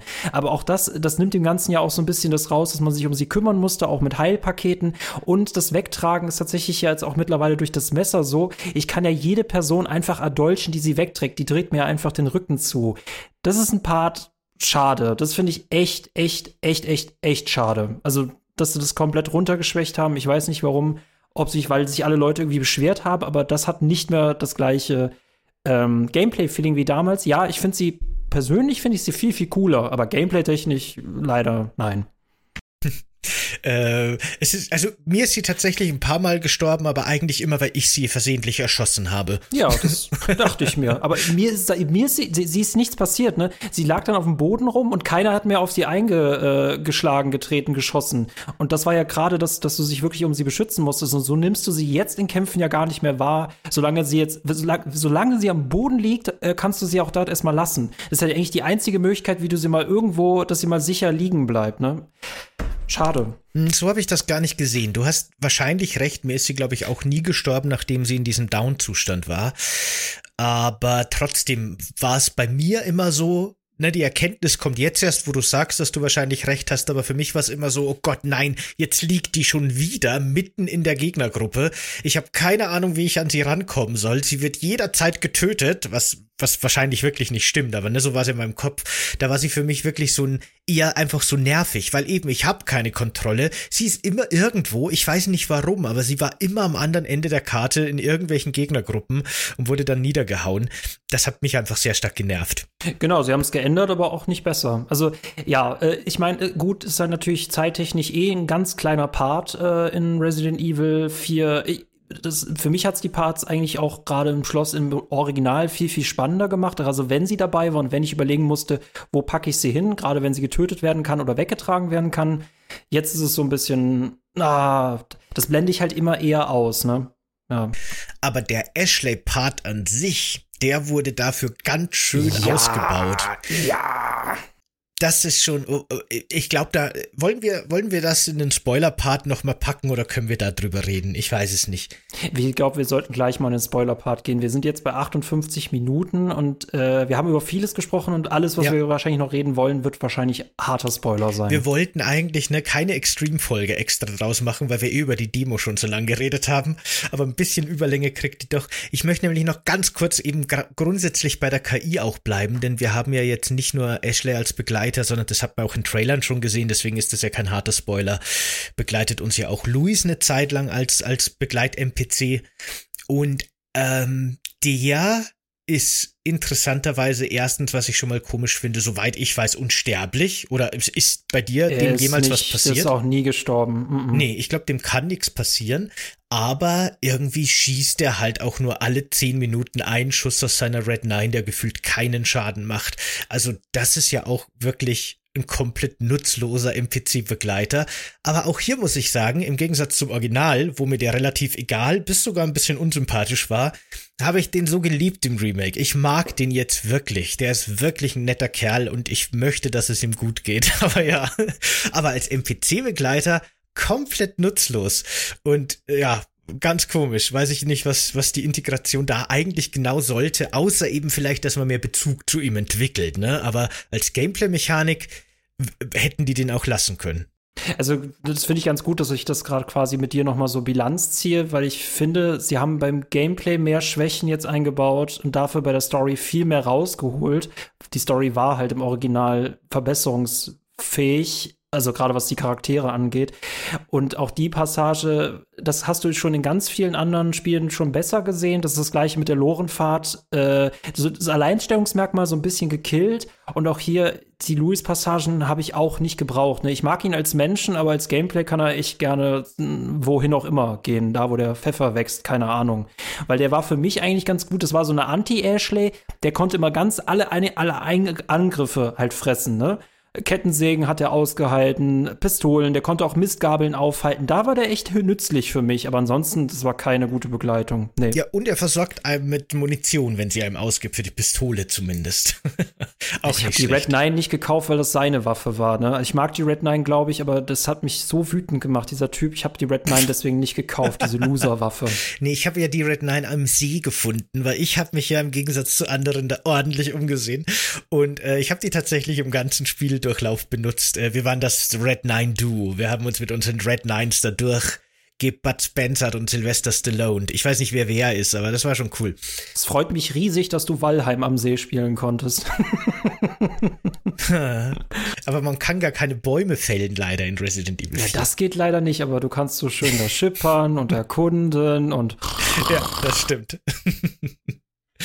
Ach ja, dann, okay, da muss ich jetzt noch eine Sache erzählen, die nochmal ein schönes Beispiel, weil wir jetzt wieder sehr viel negative Sachen gesagt haben, die finde ich auch nicht schlimm, dass nee, wir negative nee, nee, Sachen sagen. Ist ja absolut zu Recht kritisierbar, aber ich möchte noch eine Sache erzählen, die ich richtig, richtig cool finde, bevor wir in den Spoiler-Part gehen, nur ganz kurz, weil ich finde es richtig geil, was die aus diesen roten Mönchen gemacht haben im Remake. Äh, Im Original waren das ja wirklich einfach nur, ich weiß nicht mal, ob das stärkere Gegner waren, aber andere Gegner, die hatten halt einfach rote Kutten an, waren aber im Grunde genauso wie alle anderen man hat gemerkt, die sind wohl die Anführer. Äh, in manchen Passagen hatten die so ein bisschen ein Skript, dass sie sich besonders bewegen, weil sie wichtige Schlüsselgegenstände hatten, aber ansonsten waren denen nichts Besonderes dran.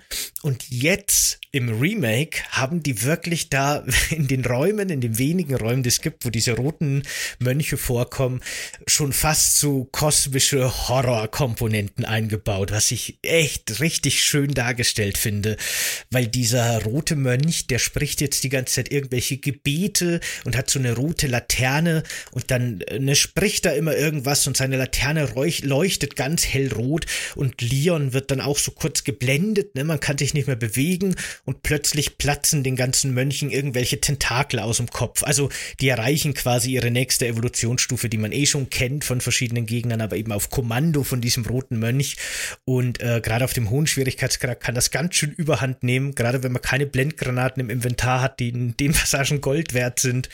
Äh, das, ist ein, das ist ein so ein Punkt, wo ich mir echt dachte, holy shit, ist das gut? Haben die das wieder clever und gut äh, umgesetzt? Oder eben weitergedacht, erweitert, ne? Äh, das habe ich total geliebt, diese Passagen. Äh, Schloss, wie gesagt, Schloss äh, kann nur Preise einheimsen. Also da merktest du plötzlich, dass alles, was sie geändert haben, äh, so viel mehr Sinn macht, also beziehungsweise so gut funktioniert, abzüglich der Lorenfahrt, die jetzt komplett anders ist. Dieser Gegnertyp ist großartig, der Schweinebärmann mit seinem äh, Schwinghammer ist großartig. Co correct me if I'm wrong, aber diese letzte, äh, diese letzte, diese letzte Stufe der Pflanzenköpfe, das ist komplett neu, oder? Ich kann mich nicht erinnern, dass im Original noch etwas nach dem ähm, diesen Mini-Pflanzen kam. Aber dass jetzt wirklich ein komplettes Monster aus diesem Kopf wächst, das erscheint mir doch neu. Das fand ich auch großartig. Also Ja. diese, diese kleinen Viecher, die den Körper verlassen können, meinst du jetzt, ne?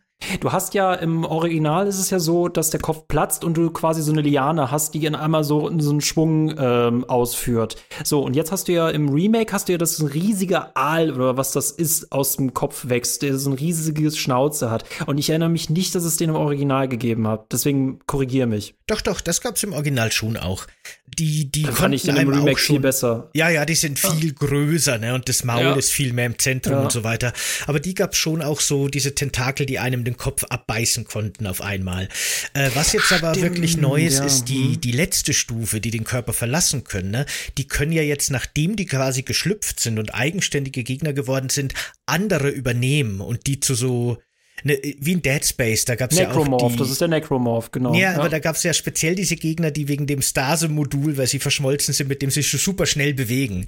Äh, Im Grunde sind genau das jetzt diese neuen Gegner auch Ja. im, im, in Resident Evil 4. Ja, ja, genau. Da haben sie echt sehr viele coole Ideen, sehr viel cool weitergedacht. Das ist schon echt richtig gut. Du du hast den Gebär, du hast den Gebetsmönch, du hast wie gesagt diesen äh, Rollhammer. Ich muss sagen, äh, die äh, Insekten, die sich tarnen können, das haben sie jetzt auch dank der Grafik richtig gut umgesetzt. Also dass ich die auch wirklich auf vielen, vielen, vielen, vielen Bildschirmen, weil die sehr gut mit der äh, Umgebung verschmolzen sind, auch großartig. Also Schloss fand ich damals echt nicht so gut wie alles andere. Schloss ist für mich jetzt klarer Gewinner.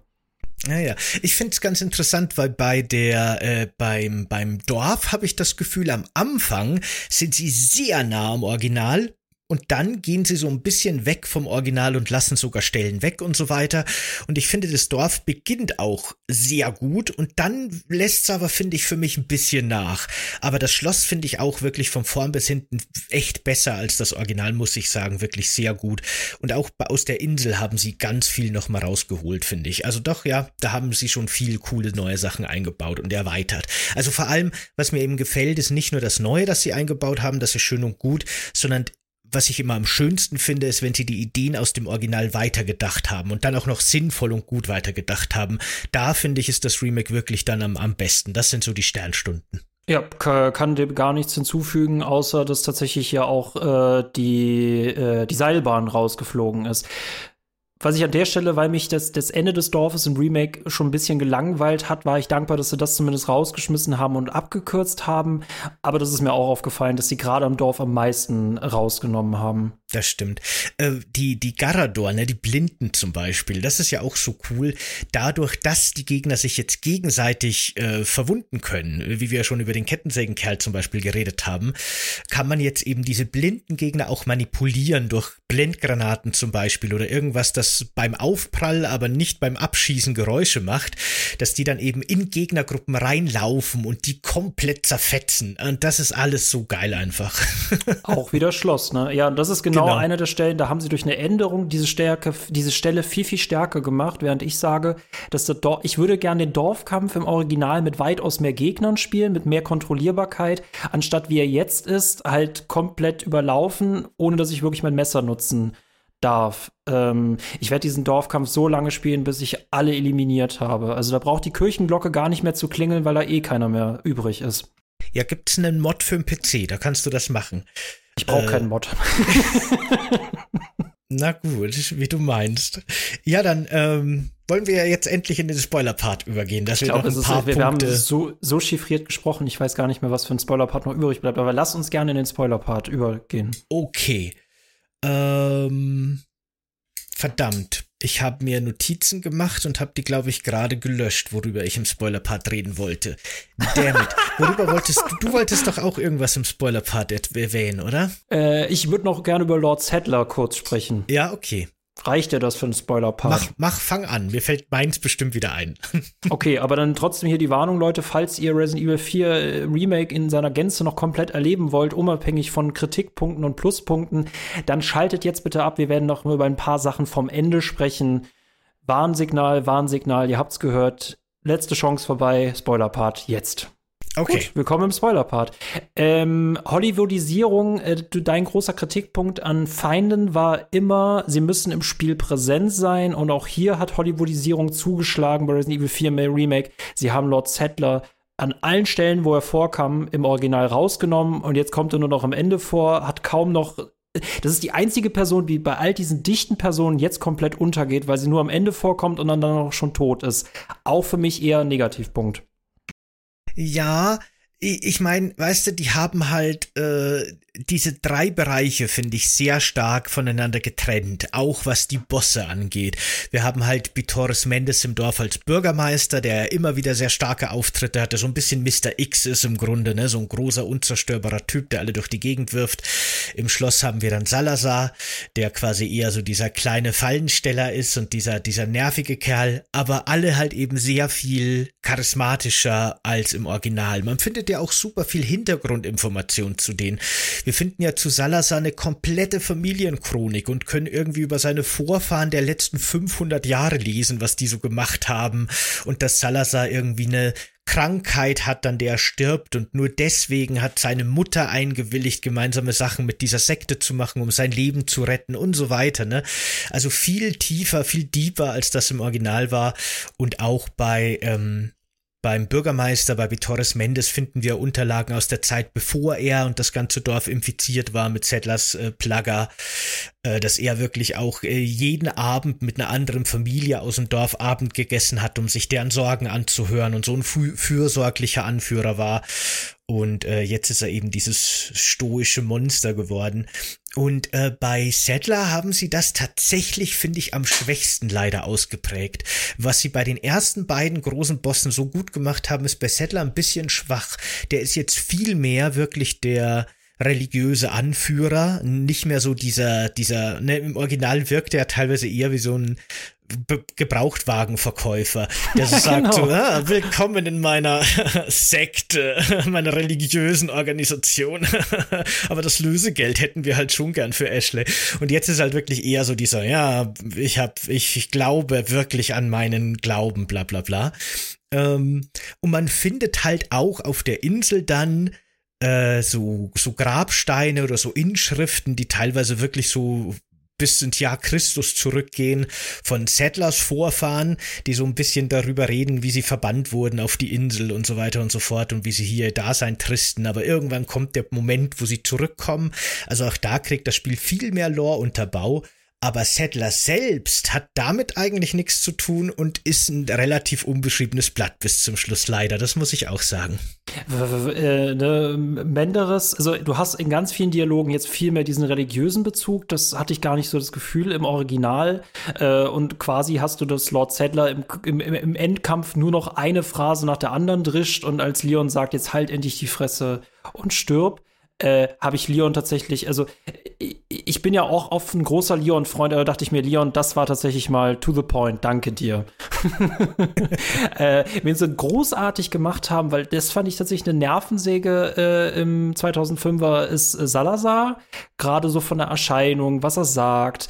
Der Endkampf ist unglaublich emotional, äh, weil sie sich ja die ganze Zeit gegenseitig beleidigen und man auch diese Verzweiflung spürt. Also dachte ich mir, Salazar, ich bin echt beeindruckt, was sie aus dir gemacht haben. Also das ist mir wirklich ein würdiger Bosskampf gerade. Ähm, Menderes ging tatsächlich mir so ein bisschen unter und ich fand es halt komisch, dass alle Passagen, wo du ähm, Settler eigentlich vermutest, dass er einfach daran nicht vorkommt, sondern in seiner Nebelbasis ist, in seiner Traumuniversum, was auch immer, ähm, da tatsächlich auch die Änderung, dass er ja gar nicht Louis umbringt, sondern dass es Krauser macht. Krauser wiederum Persönlichkeit mehr hält, dadurch, dass wir einfach viel mehr jetzt über ihn erfahren und dass tatsächlich ja auch nach dem Kampf äh, sich Leon dass, dass Krauser zu ihm sagt, ich habe dich gut ausgebildet und Leon sagt, ja, das hast du. Das fand ich, das fand ich, muss ich sagen, auch eine sehr, sehr starke Szene. Ähm, aber gegen Ende leider nicht mehr. Also Settler war wirklich der unspektakulärste Bosskampf. Oh. Das ist ja auch mit Krauser, finde ich ganz cool, dass der jetzt auch wirklich eine Motivation bekommen hat. Weil der war im Original halt einfach nur bei dem Bösen, damit er bei dem Bösen ist, so ungefähr. Für Wesker, für Umbrella, keine Ahnung. Für das Geld. Genau. Und jetzt äh, ist ja quasi die Hintergrundstory, dass äh, er von seiner eigenen Regierung verraten wurde als Soldat und alle waren tot und auch er war tot geglaubt. Aber er war der Einzige, der in Wirklichkeit überlebt hat und jetzt will er sich rächen an den USA und so weiter. Ne, da, da ist ein bisschen mehr persönliche Emotion dabei. Ich verstehe nicht genau, was genau er jetzt für einen Groll gegen Leon hat. Vielleicht hat er auch gar keinen Groll, sondern das ist nur so Ehre und jetzt kämpfen wir auf dem Schlachtfeld wie echte Männer mit nacktem Oberkörper. Vielleicht ist es nur das. Aber da hat mir so ein bisschen die Connection zwischen den beiden noch gefehlt, warum die jetzt eigentlich Beef haben.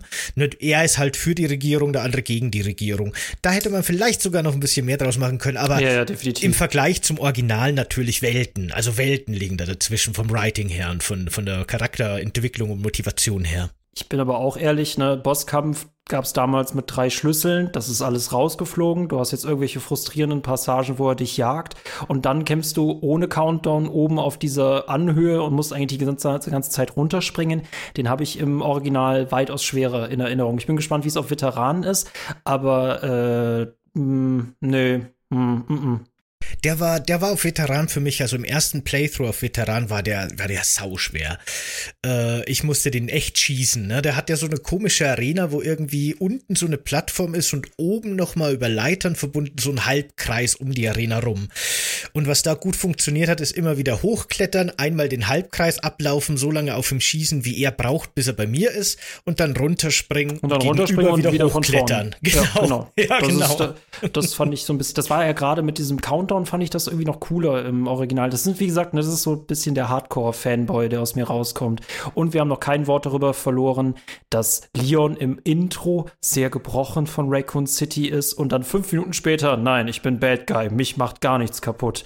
Das ist tatsächlich komisch. Also, ich finde gut, dass sie es so gemacht haben, aber andererseits denke ich mir so, warum bist du im Intro so gebrochen und warum bist du plötzlich wieder, wenn jetzt berufliches geht, bist du wieder komplett unzerstörbar? Also, Leon, was geht mit dir? Ja, ne, es, es, es ist so komisch. Das Intro hat mit dem Rest vom Spiel, was Leon angeht, nichts zu tun.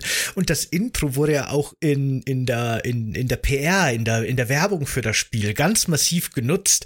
Und da hat alles auch so ein bisschen gewirkt, als wäre alles ein bisschen schwerer und ernster und düsterer. Aber dann geht halt der Kampf auf dem Dorfplatz los und äh, äh, Leon wirft einen Actionspruch nach dem anderen und am Schluss redet er irgendwas von Bingo. Äh, das ist halt wirklich. Na, weißt, vielleicht vergräbt er seinen Schmerz nur unter seinen One-Linern. Ich bin sehr gespannt, dass du da die Lore-Ergründung machst, aber für mich ergibt das keinen Sinn. Und äh, Hollywoodisierung apropos, ne, du hast jetzt drei Intros statt einem, obwohl von den drei Intros das dritte am besten ist, das aber dann schon sehr viel Saft verloren hat. Und du hast dieses allererste Intro, wo eine Frau geopfert wird, die so wie Ashley aussieht, aber nicht Ashley ist und es auch komplett unnötig ist, weil du für ein Horrorspiel ja komplett anders und subtiler vorgehen sollst. Und diese Opferungsszene war genauso unnötig wie alles andere, was sie Hollywood-mäßig eingebaut haben. Du hast auch so eine kurze Herr der Ringe-Passage drin, wo du von Mandaris gejagt wirst und laufen musst und dann kommt ein großer Ork vorbei, der genauso aussieht wie aus Herr der Ringe und alles explodiert und auch das habe ich alles nicht verstanden. Es gibt ja auch die Passage, weil du gerade Herr der Ringe sagst, da dachte ich mir echt, ich fand die Passage ganz cool. Ja, wobei die ist teilweise auch einfach sehr nervig, aber grundsätzlich das Szenario fand ich sehr cool, wo man dann auf der Burgmauer ist, ne?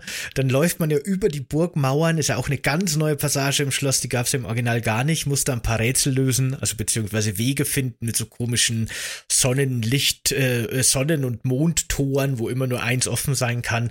Bisschen komisch. Und das ist ja dann quasi so im Zentrum dieser Burgmauer so ein äh, El Gigante, der eben wirklich aussieht wie so ein Herr der Ringe-Troll mit Panzerung. Der hat sogar irgendwie so ein bisschen die Hand Sarumans auf dem Gesicht. Nicht Also ich glaube, wirklich. das ist ein Easter Egg. Ich glaube, das ist ein Easter Egg. ja, keine Ahnung. Es ja, sieht schon komisch aus.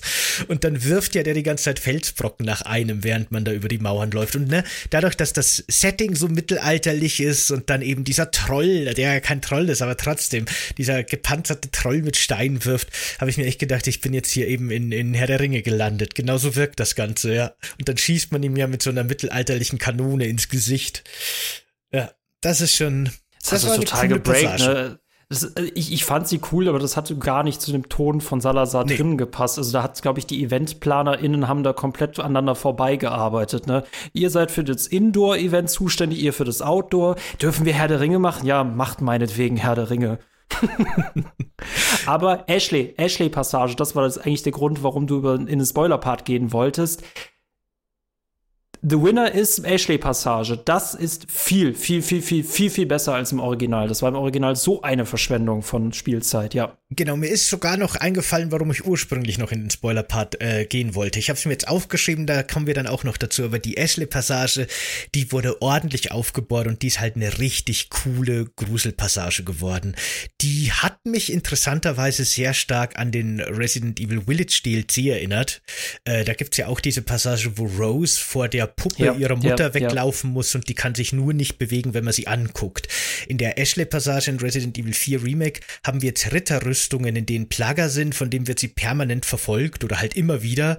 Äh, und da gibt es Passagen, da muss man schleichen, an, damit man an denen vorbeikommt. Und es gibt Passagen, da kann man die mit seiner blauen Lampe, die man hat, quasi kurze Zeit lähmen, wenn man sie anleuchtet, um an dem vorbeizukommen. Ähm, aber das haben sie wirklich sehr viel größer gemacht, sehr viel cooler. Es gibt sehr viel Rätsel, die man auch da entdecken kann. Also das ist jetzt eine richtige Passage geworden, ein richtig cooler eigener Abschnitt, ein eigenes Kapitel, während das im Original halt wirklich nur so zwei Meter Feldweg irgendwie war, hin und zurück und am Schluss kommt ein Ritter und fertig. Das ist jetzt schon echt sehr cool und stimmungsvoll.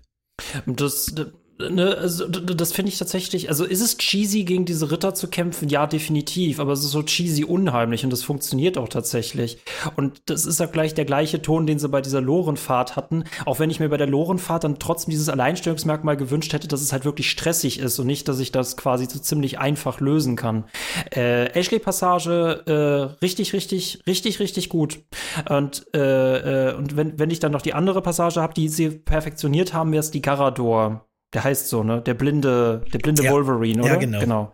Genau, das ist auch eine Passage, die haben sie perfektioniert dadurch tatsächlich. Ja. Hm. Da hatte ich ein bisschen Probleme, ähm, weil ich wollte den wirklich, weil ich gesehen habe, dafür kriegt man so Bonuspunkte. Ne? es gibt ja wie, wie in den Remakes von 2 und 3 und auch im achten Teil gibt es ja quasi so einen Bonus-Shop, da kann man sich Charaktermodelle und teilweise sogar Bonuswaffen und Outfits für so gewisse Punkte, die man für Achievements kriegt, freikaufen. Und ich habe gesehen, dass es Punkte dafür gibt, wenn man den Garador nur mit Messer besiegt, ohne andere Waffen. Und da fand ich es teilweise echt schwer, also beziehungsweise habe ich es bis heute nicht hundertprozentig verstanden, wann ich den jetzt von hinten angreifen darf und wann nicht. Dieses R2-Symbol, dass ich in Stealth angreifen kann von hinten, erscheint irgendwie manchmal, manchmal nicht. Also da war ich ein bisschen irritiert davon. Aber grundsätzlich ist das eben sehr cool, äh, dass der jetzt, weil man kann ja jetzt auch schleichen, ne, ganz neuer Movement-Stil, den wir im Original nicht hatten, äh, wie man den eben durch Geräusche manipulieren kann und wie der eben auch manchmal eben so random einfach mal in die Luft haut, wenn er nix hört, äh, wo er auch so ein bisschen unberechenbar wird. Das ist schon cool. Ja, oder dass du zwei Garadore aufeinander losgehen lassen kannst, weil die halt einfach nach irgendwas schlagen und immer mehr Geräusche produzieren genau. und dann einfach weiterschlagen. Das ist, da kannst du das Chaos wirklich schön auf deine Seite bringen, aber da hast du ja auch alle äh, Fähigkeiten zur Verfügung, versus, dass du im Dorfkampf halt echt noch ein sehr, sehr schlechtes Messer hast und damit viel zu wenig hast, um in dieser Situation klarzukommen. Ja. Mhm. Na genau, und die eine Stelle, über die ich jetzt im Spoilerpart noch reden wollte, die eben komplett gestrichen wurde. Und das ist die einzige Stelle, die ich dem Remake halt wirklich übel nehme. Ne? So gut ich das finde, das, als ich gemerkt habe, die fehlt anscheinend wirklich, das war schon sehr enttäuschend. Das Bevor ist, du damit anfängst, ja. ganz kurz nur, sie haben den Wolf getötet, damit er nur wieder vorkommt. Das fand ich auch so unnötig stimmt, dumm stimmt. eigentlich. Dass der Wolf unnötig. so ein Troll-Move ist von Capcom, ne? Am Anfang legen die den an der Stelle, wo man ihn eigentlich hätte re retten sollen, tot hin, damit man ihn dann an einer anderen Stelle doch wieder rettet. Ich bin ja froh, dass er vorkommt. Ich find's cool, dass er im ersten El Gigante-Kampf dabei ist. Äh, aber ja, das ist komisch. Der, der wurde da nur hin, tot hingelegt, damit du diesen Schock hattest. Aber ne, das kommt an Lady Dimitrescu nicht heran. Also, dass ihr Wolfi tötet, bringt euch überhaupt nichts. Ihr hättet ja wenigstens Mike überleben lassen können, aber das hat ihr nicht gemacht. Ich bin jetzt sehr gespannt, weil wir haben über sehr viele kritische Passagen schon gesprochen, die ich dem Spiel wirklich ankreide und es nach wie vor gut finde, was tatsächlich eine Leistung ist, dass es trotzdem gut bleibt, auch wenn ich so viel zu kritisieren habe. Jetzt bin ich mal gespannt, welche Passage du jetzt kritisierst.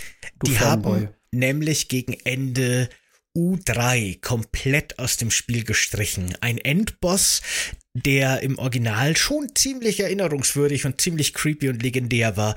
Da musste man, wenn du dich erinnerst, erst durch so ein Labyrinth durch quasi so hängende, von der Decke hängende Container in einer Höhle, die als Labyrinth gestaltet waren, musste dem immer wieder ausweichen und am Schluss ist man dann in der Arena gegen ihn selbst angetreten und es war ein ziemlich harter Boss, wie so ein humanoider Tausendfüßler mit so einem nochmal zweiten Insektenkopf, der ihm aus dem Rücken sprießt. Äh, ziemlich cooler, creepy äh, Bosskampf, der komplett ohne Ersatz gestrichen wurde, finde ich sehr enttäuschend. Ne, die haben viele neu interpretiert, finde ich voll in Ordnung, voll cool, aber der, von dem fehlt jede Spur und das finde ich schon echt schade Kannst du mir den Namen noch mal verraten? Äh, ich muss sagen, ich fand den Bosskampf unten in diesem Keller von Salazar, wo man den immer wieder einfrieren musste, den fand ich jetzt im Remake auch komplett unnötig. Ich weiß, dass er im Original auch drin war, aber ich mochte ihn jetzt noch viel weniger. Wie heißt der im, äh, in Q3? OMG, ich erinnere mich, stimmt. Das ist ja komplett rausgeflogen. Mhm, genau, das ist komplett rausgeflogen, ne?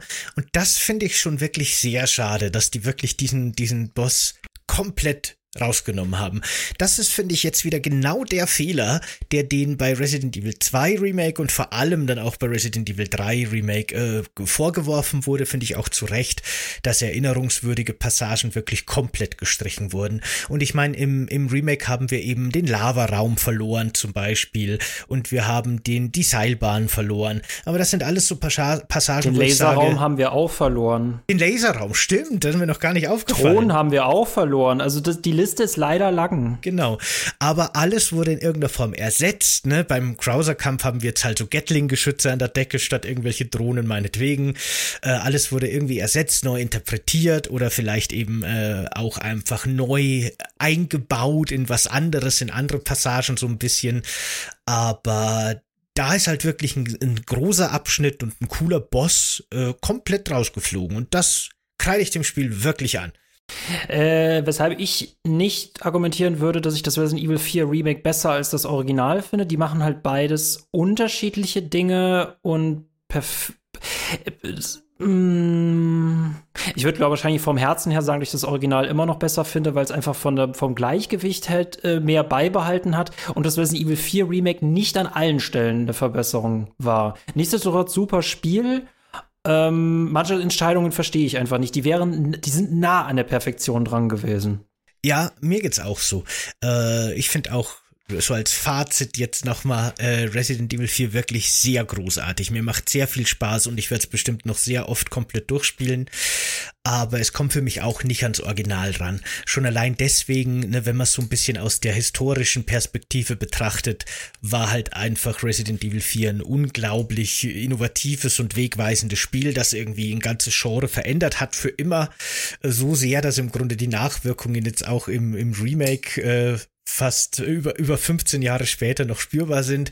Und das Remake selber ist halt einfach nur echt gut, aber halt, ne, kein, kein wirklicher Schritt nach vorne, würde ich jetzt sagen. Das ist nicht so diese große Innovation, das ist nicht dieser große Sprung, das ist nicht das Spiel, wo man wahrscheinlich in 15 Jahren sagen wird, ja, alles geht hier auf Resident Evil 4 Remake zurück.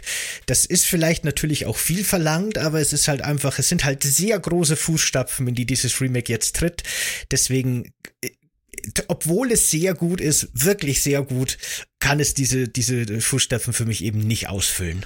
Ich glaube, ich würde jetzt noch mal tatsächlich das, also ich spiele äh, Resident Evil 4 Remake jetzt noch mal Veteran durch und danach würde ich, glaube ich, noch mal Resident Evil 4 im Original durchspielen und dann können wir überlegen, ob wir noch mal, ob wir noch mal ein kleineres Video machen für den Direktvergleich zwischen beiden, weil es irgendwie noch so ein bisschen, so als Epilog so ein bisschen mitschwingt, aber ja, ist halt ein Remake. Ein Remake ist halt keine Innovation. Ich finde es schön, wie, es ist eine schöne Interpretation. Es ist kein Stillstand, es ist eine schöne Interpretation, aber es ist für mich nicht der Schritt nach vorne.